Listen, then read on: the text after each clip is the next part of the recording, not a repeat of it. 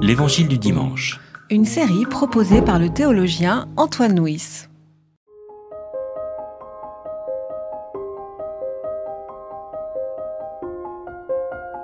Alors qu'ils approchent de Jérusalem, vers Bethphagée et Béthanie, près du mont des Oliviers, il envoie deux de ses disciples en leur disant Allez au village qui est devant vous.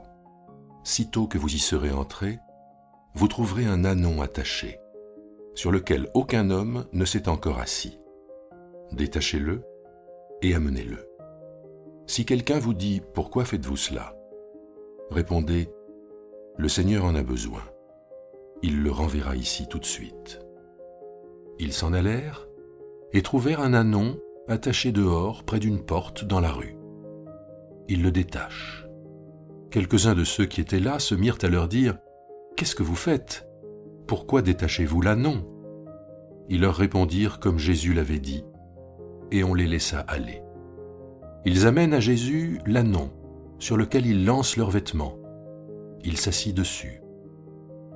Beaucoup de gens étendirent leurs vêtements sur le chemin, et d'autres des rameaux qu'ils avaient coupés dans la campagne. Ceux qui précédaient et ceux qui suivaient criaient Hosanna Béni soit celui qui vient au nom du Seigneur. Béni soit le règne qui vient, le règne de David, notre Père. Hosanna dans les lieux très hauts. Les trois évangiles synoptiques sont organisés selon un plan euh, géographique avec une première partie du ministère de Jésus qui se déroule en Galilée, au nord de la Palestine, puis une deuxième partie qui est le voyage de Jésus de Galilée à Jérusalem, et enfin la dernière partie euh, à Jérusalem où Jésus vivra sa passion. Et ce récit donc euh, de, des rameaux se situe à l'entrée de Jésus à Jérusalem. C'est dans les évangiles synoptiques la première fois que Jésus se rend dans, dans la ville sainte. Et le texte précise deux petites notions géographiques en nous disant que euh, le lieu où, lorsque Jésus a envoyé ses, disciples chercher l'annon, là, c'était vers Bethphagée et Béthanie, près du mont des Oliviers.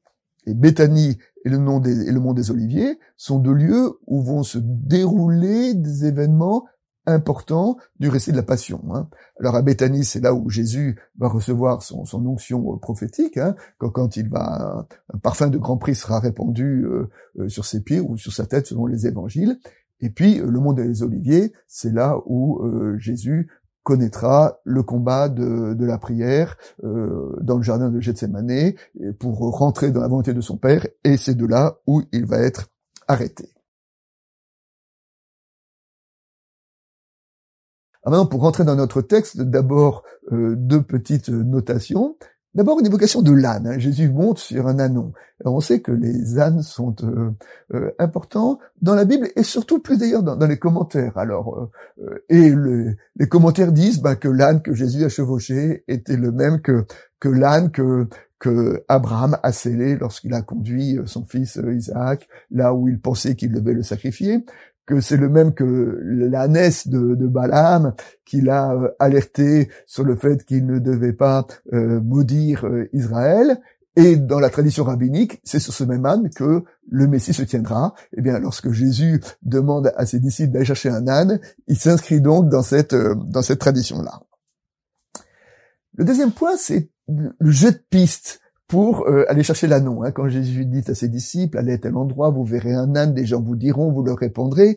Alors ce qui est assez intéressant, c'est que euh, on trouve euh, un parallèle lorsque Jésus enverra ses disciples pour aller préparer son dernier repas, hein, le, repas de la Pâque, où là encore, vous irez à tel endroit, on vous dira, on vous montrera. Et ces, ces, ces jeux de pistes, on peut dire, révèlent aussi peut-être une culture de la clandestinité. C'est-à-dire que Jésus avait à Jérusalem des partisans, des gens qui étaient prêts à l'aider, à lui fournir un anneau, à lui fournir une pièce, que les disciples ne connaissaient pas. Et on sait que dans la culture de la clandestinité, il fallait euh, euh, segmenter les, les parties pour les gens ne se connaissent pas. Hein. Et ben on a un peu l'impression que cette culture de la clandestinité que nous trouvons dans cette euh, dans cet épisode.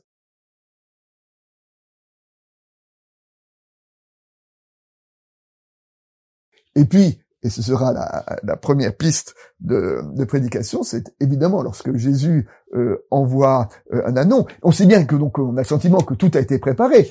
Tout a été préparé, ça veut dire que si Jésus avait voulu euh, arrivé à Jérusalem sur un chameau, sur un cheval, eh ben, il aurait demandé à ses disciples d'aller chercher un chameau et un cheval.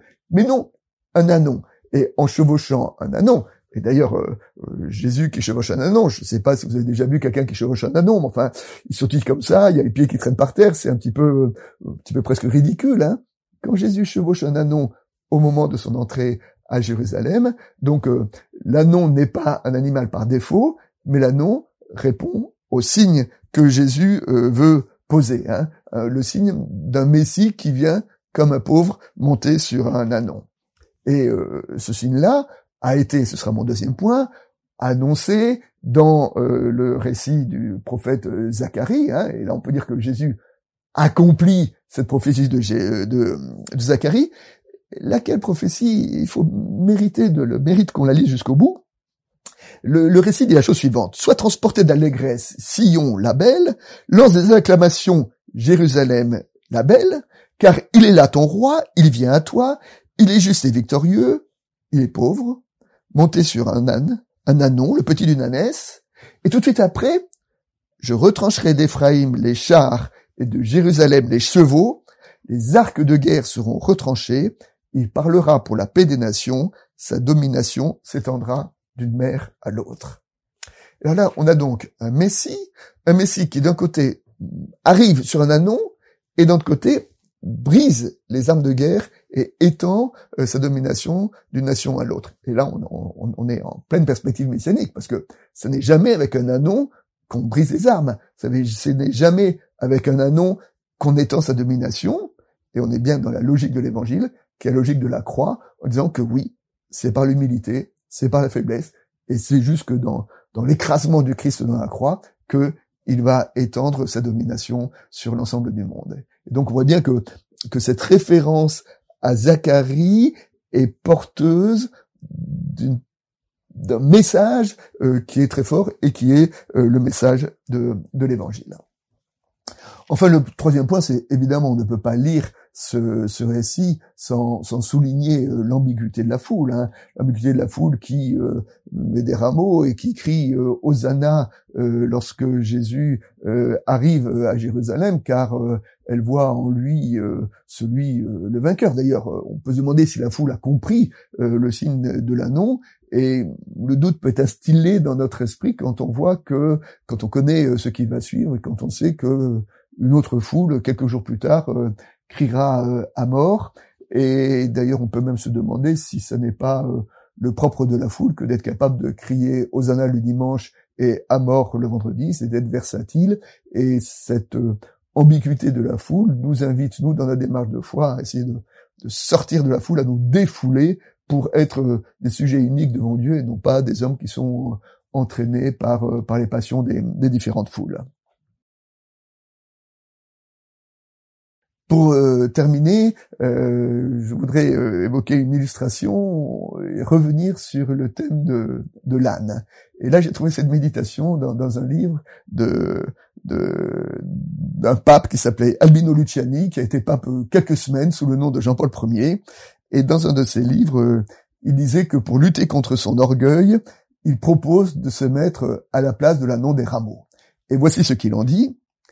J'ai cent fois suivi les funérailles de mon orgueil, m'illusionnant de l'avoir laissé à deux mètres sous terre, et cent fois je l'ai vu réapparaître plus vif qu'avant. Quand on me fait un compliment, j'ai besoin de me comparer à l'annon qui portait le Christ le jour des rameaux. Et je me dis, si, en entendant les applaudissements de la foule, l'annon s'était enorgueilli et s'était mis à remercier à droite, à gauche, en faisant des révérences, quel âne il aurait été?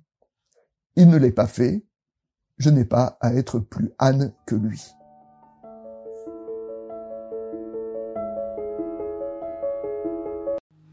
C'était L'Évangile du dimanche. Une série de regards protestants. Enregistré par Antoine Nuis. Voix off, Dominique Fano-Renaudin.